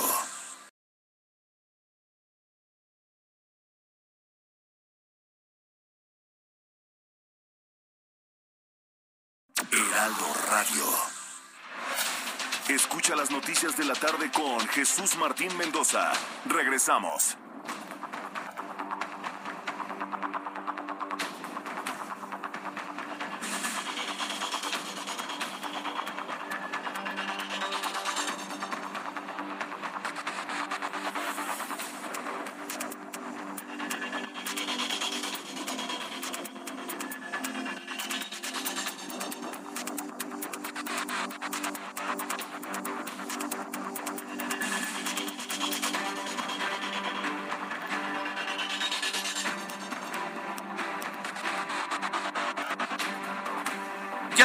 Con 30, las 19 horas con 30 minutos, hora del centro de la República Mexicana. Aún con el Día Internacional de la Mujer, no se nos olvida que sigue el conflicto entre los rusos y los ucranianos. El enfrentamiento continúa, eso no tiene vuelta de hoja. Lamentablemente continúa el enfrentamiento. Eh, hay una discrepancia si los corredores de paz, que por cierto eh, los han acordado los representantes de Rusia y de Ucrania, Ucrania se ha quejado ahora amargamente de la OTAN, que porque la OTAN no les apoya en sus ideas. en sus proyectos, no están de acuerdo con los corredores de paz, una situación verdaderamente extraña. Mañana en el Heraldo Televisión voy a platicar con Talia Iscan. No se lo voy a perder mañana en el Heraldo Televisión a las 2 de la tarde. Voy a platicar con Talia Iscan, que es internacionalista, analista del conflicto ruso-ucraniano, académica en la Universidad Nacional Autónoma de México, en donde nos va a hablar del papel que ahora tiene Turquía como un país mediador para la paz. Ha desbancado a Francia y por supuesto a México. ¿Cuál es el papel de Turquía para mediar entre Ucrania y Rusia? No se lo pierda mañana a las 2 por el 10 en el Heraldo Televisión a las 2 por el 10. Te voy a tener este análisis, esta entrevista con nuestra internacionalista y especialista en el conflicto ruso-ucraniano, Talia Iscan. No se la vaya a perder. Mi compañero Juan Musi, querido amigo de este programa de noticias, analista financiero, bueno, pues nos informa que Ucrania y sus publicaciones de inflación en México y los Estados Unidos, bueno, todo esto evidentemente enlazado. Estimado Juan, gusto en saludarte, bienvenido, buenas noches. Mi querido Jesús Martín, qué gusto saludarte, muy buenas noches. Pues, ¿cómo, has visto el desenvolvimiento del, del, conflicto en Ucrania y los efectos que ha tenido en los últimos días en los mercados financieros y de manera concreta en nuestro país, Juan? Pues mira, si ha habido algo concreto, mi querido Jesús Martín, ha sido pues que la baja en los mercados ha continuado. Este movimiento bajista definitivamente parece que no termina, parece que no ha llegado a un fin. Mira, la verdad de las cosas es que ante tal incertidumbre es lo natural, es lo que hay que esperar. Y pues tristemente en el horizonte no se ve pues nada concreto, nada nuevo. Hoy fíjate que un rumor, un rumor de que podría haber una especie de acuerdo en la que Volodymyr Zelensky se sentara en la mesa con Putin y decirle, mira, voy a abandonar el tema de la OTAN y con este as bajo la manga me siento a negociar contigo. Ese rumor volteó a los mercados de ir sumamente negativos a ir sumamente positivos. Al final fue solo eso, fue solo un rumor y los mercados volvieron a terminar en terreno negativo, mi querido Jesús Martín. Entonces, no hay nada nuevo y lo que sí te puedo comentar para relacionarlo con economía, negocios, finanzas, es que todo este entorno de incertidumbre, de miedo, pues ha provocado muchas cosas como daños colaterales. El primero, y quizás más importante, pues es el alza en los precios del petróleo. No solo la incertidumbre, pero todos los embargos a Rusia, todas las repercusiones económicas que el mundo está tomando en contra, como muestra hoy también sale Biden de manera enérgica allá prohibir la llegada de gas y crudo ruso a puertos norteamericanos, pues todo esto ha llevado a un nuevo máximo, niveles que no vemos desde 2008 y que evidentemente podrían escalar aún más porque el abasto y la, eh, lo que Rusia le aporta al mundo en materia de gas y de crudo es sumamente importante. Incluso se habla de que pudiéramos ver precios de petróleo por arriba de los 200 dólares. Hoy eso es una especulación meramente, Jesús Martín, pero todo esto también repercute en la canasta de commodities, todo lo que son materias primas, granos, metales, evidentemente derivados del petróleo, pues están teniendo un alza considerable y que no se nos olvide que estamos inmersos ahorita en una crisis inflacionaria en donde los bancos centrales apenas iban a empezar a combatir esto con alzas de tasa y es bien difícil para los bancos centrales porque cuando la inflación viene de la demanda, Jesús Martín, viene de que hay poder adquisitivo, de que la gente tiene dinero, de que la gente está comprando, la política monetaria es muy poderosa. Pero cuando la inflación viene de desabasto, de problemas en cadena de suministro, de embargos y de vetos, es decir, es más una inflación provocada por falta de oferta que por demanda, quizás la política monetaria ya no es un arma tan poderosa. Entonces, vaya mundo, vaya circunstancias que nos está tocando vivir, porque evidentemente antes de salir de todo el problema del coronavirus y toda la resaca que veníamos cargando del 2020 y 2021, pues ahora se nos suma este nuevo problema, esta nueva ecuación. Y esta semana es particularmente interesante porque mañana y pasado hay publicación de cifras de inflación en Estados Unidos y México. La semana entrante, decisión de política monetaria de la FED y en dos semanas decisión de política monetaria de Banco de México. O sea, un panorama realmente complicado, mi querido Jesús Martín, y pues con este ingrediente de incertidumbre, en donde pues al parecer no hay una solución en el corto plazo en el conflicto armado. Pero fíjate que sí, he estado revisando información sobre la posibilidad de que se sienten a negociar Putin y Zelensky, independientemente del resultado de este encuentro, que seguramente sí se va a dar por el factor OTAN que ha entrado en alguna discrepancia ahí con Zelensky, pues el, simple anuncio, el simple hecho de que se sienten en una mesa de negociación, eso podría despresurizar los mercados, ¿no? Juan, ¿tú cómo lo ves? Pues mira, yo creo que sí, pero evidentemente son más cosas. Son estas dos repúblicas que quiere Putin que sean reconocidas como rusas, el territorio también en, Crimea.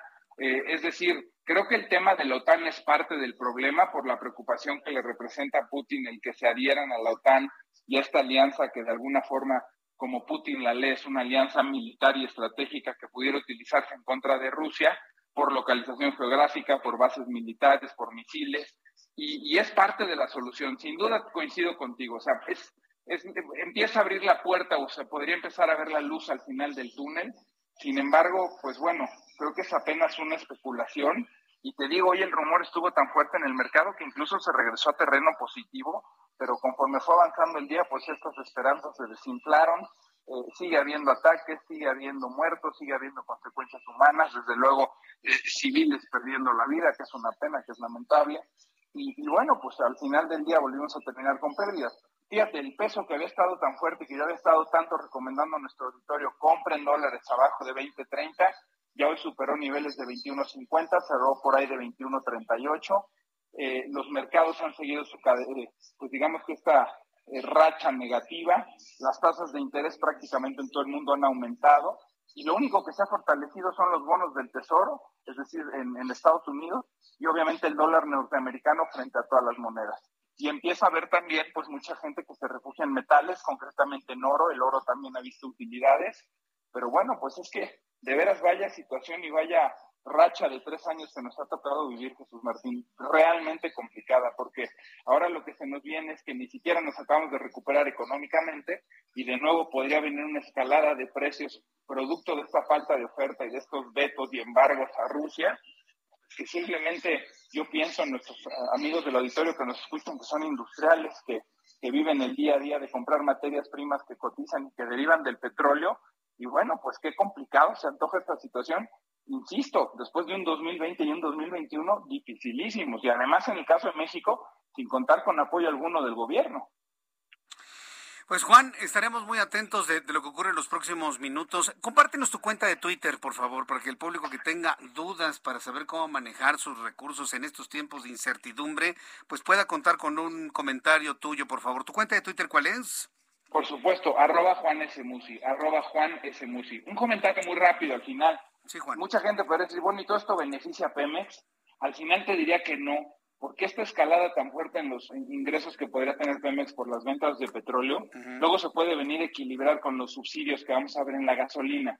¿Te acuerdas cuando te decía que los, el alza en los precios del petróleo muchas veces se neutralizaba con las importaciones de gasolina? Bueno, pues ahora, si los precios del petróleo escalan muchísimo, aparentemente tendrías un balance más sano del lado de Pemex, pero un balance menos saludable del lado del gobierno federal por los subsidios que tendría que otorgar a la gasolina, ¿no? Entonces, tampoco es una situación deseable el hecho de que los precios del petróleo sigan escalando, tampoco es una buena noticia necesariamente. Pues sí, yo, yo vamos a perder, va a salir más caro el caldo que las albóndigas, ¿no? Porque la gasolina está carísima. ¿Ya viste el equivalente en pesos mexicanos cada litro de gasolina en Estados Unidos? Más de 35 hasta 40 pesos cada litro, ¿no? Haciendo la conversión, Juan. Sí, y si la liberan a precios internacionales y el petróleo sigue a 130 o 140 dólares, eh, está carísima y además traería un subsidio, ¿no? Entonces, pues sí, caray, es, es, lamentable. O el, el, famoso gasolinazo, que es un ingreso que tiene el gobierno federal extra, pues tendría que disminuirlo, si bien no subsidiarlo, hacer más chiquito ese, ese impuesto, ese IEPS que conocimos en el 2017 como el famoso gasolinazo, pero se traduce también en menos ingreso para el gobierno, ¿no?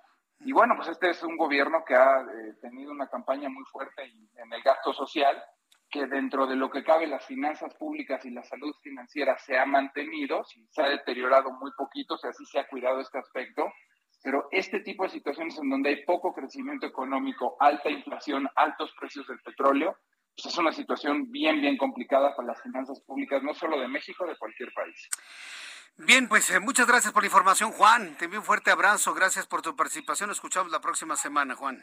Como siempre, un placer, mi querido Jesús Martín. Y ahorita sí calma no se tomen decisiones precipitadas, ya no es momento de comprar dólares a 21.50 o a 21.60.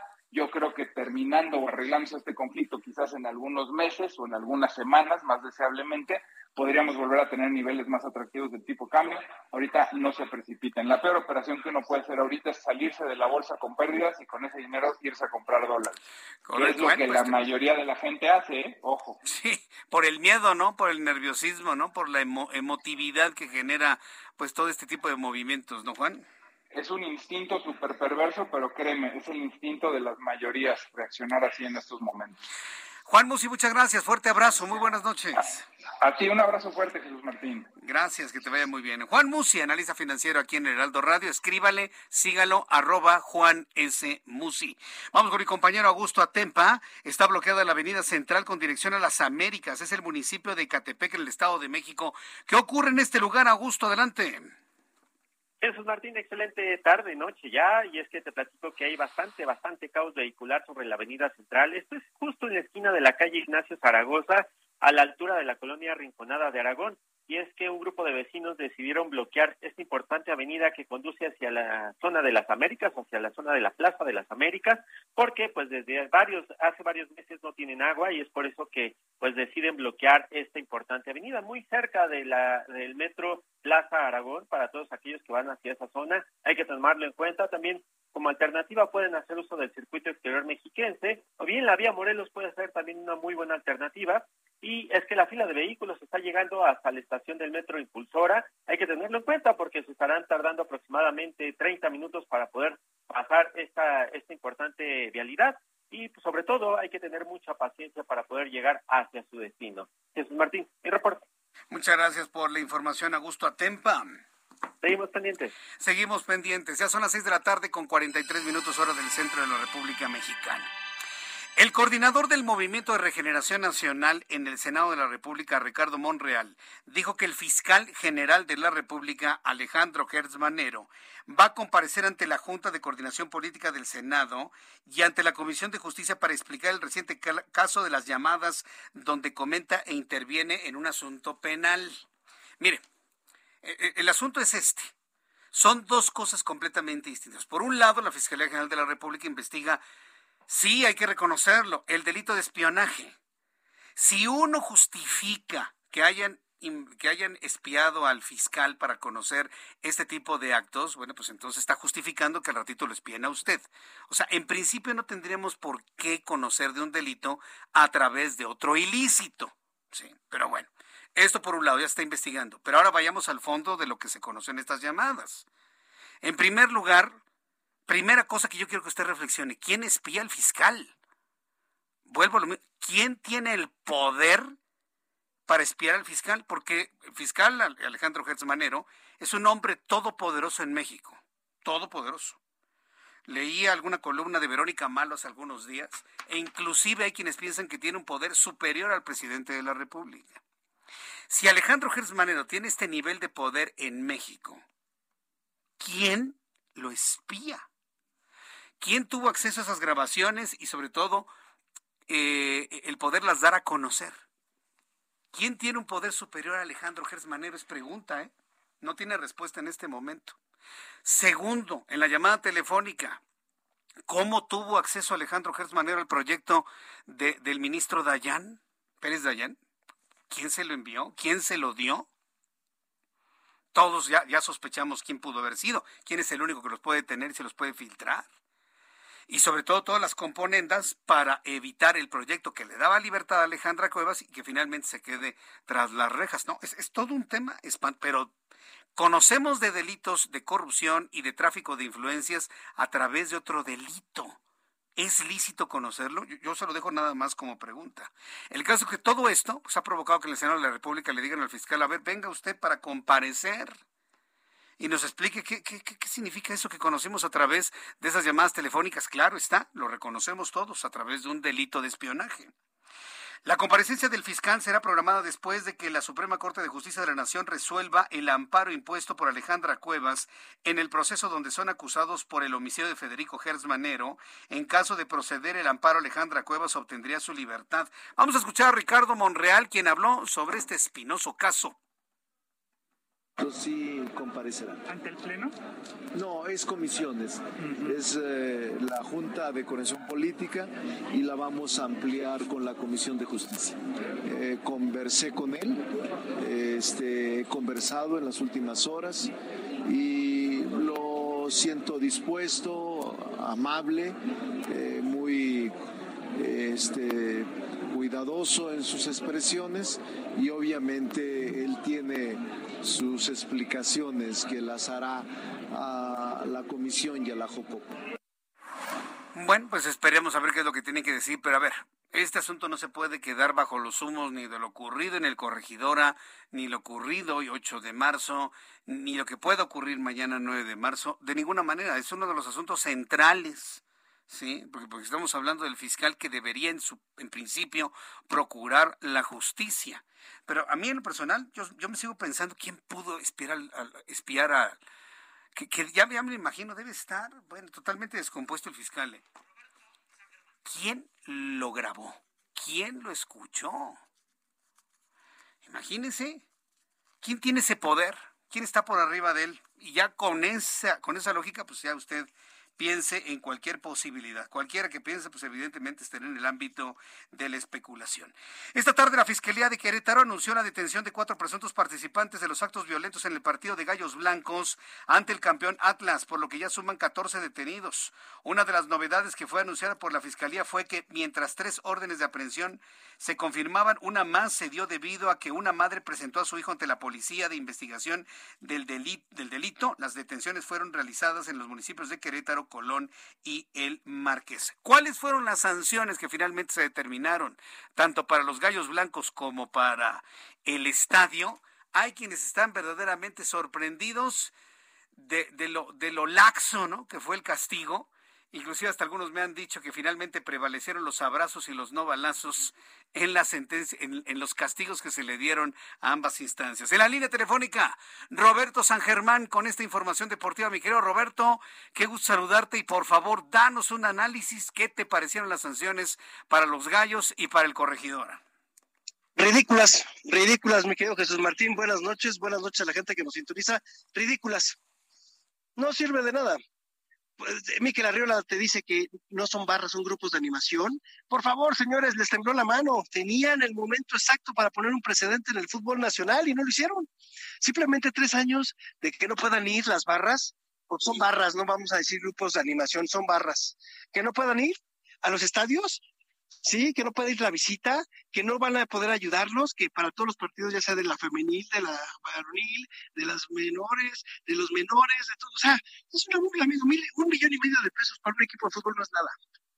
De multa, perdieron 3 a 0 contra el Atlas, les vale gorro también, amigo. Esto, este, este tipo de detallitos que vemos en el fútbol no pasa nada, no pasó nada ay, hubo unos golpes y ya, pues, se dieron unos golpes, es, la presión que se tiene, ¿no? Sacaron el estrés y ya, pero ¿por qué los vamos a castigar más? Era el momento de desafiliar a los gallos blancos y poner ya un golpe en la mesa y decirles, se acabó, está tomado el fútbol también. Vamos a ser honestos, está tomado el fútbol. Lo que vimos hoy fue de verdad ridículo. Mucha gente te va a decir, ay, es que hay gente que vive de los gallos blancos, ¿por qué los van a desafiliar? Van a perder su chamba. Perdóname, no hicieron su trabajo.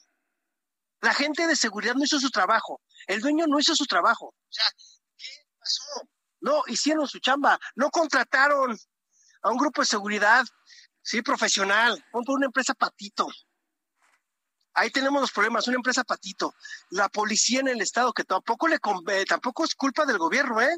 El gobierno te puede prestar algunos elementos o los rentas. No lo hicieron tampoco. Y te dan un castigo, van a inhabilitar al dueño cinco años y regresa para el grupo caliente, que eran los dueños anteriores. Ok. ¿Y qué pasó? Nada. Los maleantes están presentados. Ya agarraron a 14. Son 26 órdenes de aprehensión. Faltan 12. ¿Y qué les van a hacer? ¿Quiénes van a declarar? ¿El que esté inconsciente? ¿O quién va a declarar? Esa es la pregunta. ¿Cómo los vas a declarar? ¿Por medio de los videos? ¿Les vas a dar una sentencia? ¿Qué va a pasar con ellos? O sea, hoy, hoy, fue el momento en que John de Luisa y Mikel Herrera pudieron haber hecho algo por el fútbol mexicano. No lo hicieron. ¿Por qué? Porque sigue esperando el negocio antes de lo deportivo. Así de simple, amigo. De verdad. Y mucha gente está enojada. Pues claro, Era el momento de, poner mano dura en este deporte. Señores, no nos olvidemos, son delincuentes con playeras de fútbol. oye, Roberto, quiero preguntarte una cosa. ¿No será que se dieron sanciones muy suaves, muy laxas, para no reconocer en, la mis, en las mismas sanciones que hay algo muy grave en México y que pudiésemos perder el Mundial del 2026?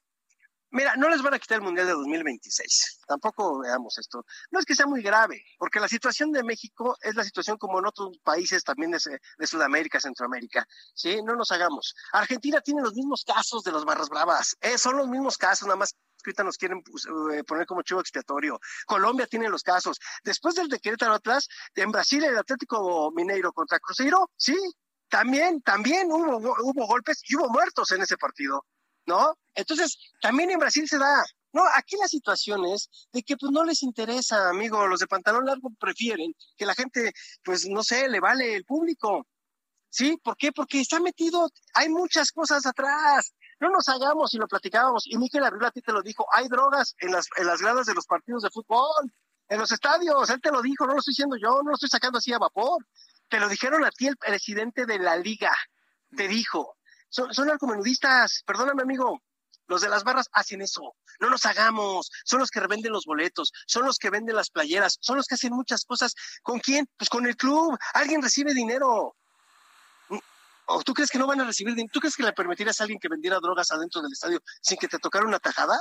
¿Cuándo te lo podrían cerrar el estadio? Cuando se habla del asunto de drogas, eso me hace pensar que entonces habría amenazas a un Miquel Arriola y a un, y a un John de Julia los amenazaron. John de Luisa, no sé, no, no creo que a ellos, pero, yo no creo, pero según hay jugadores de, de, Querétaro que dijeron que se sentían, que estuvieron amenazados de muerte, que no pueden hablar de la riña, y sacaron esa nota también.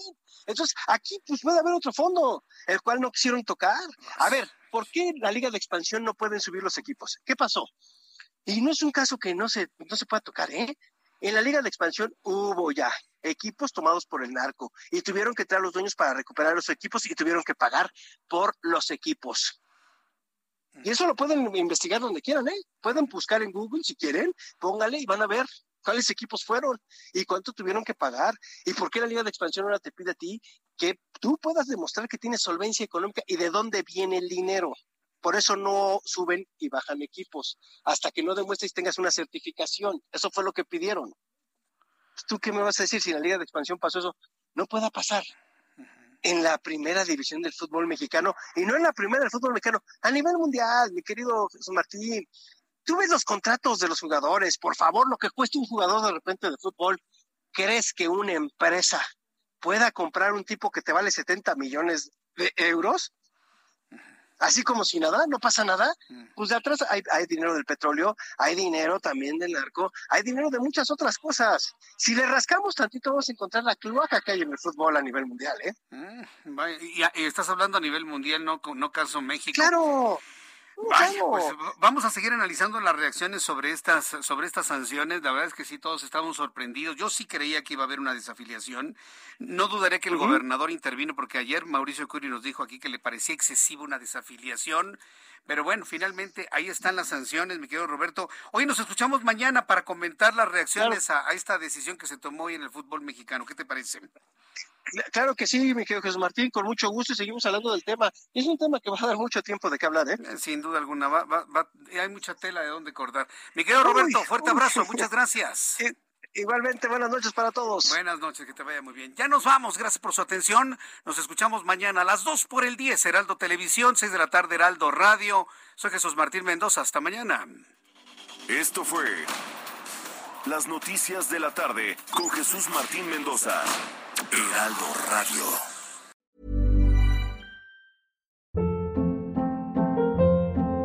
Hold up. What was that? Boring. No flavor. That was as bad as those leftovers you ate all week. Kiki Palmer here, and it's time to say hello to something fresh and guilt-free. Hello Fresh. Jazz up dinner with pecan-crusted chicken or garlic butter shrimp scampi. Now that's music to my mouth. Hello Fresh. Let's get this dinner party started. Discover all the delicious possibilities at hellofresh.com.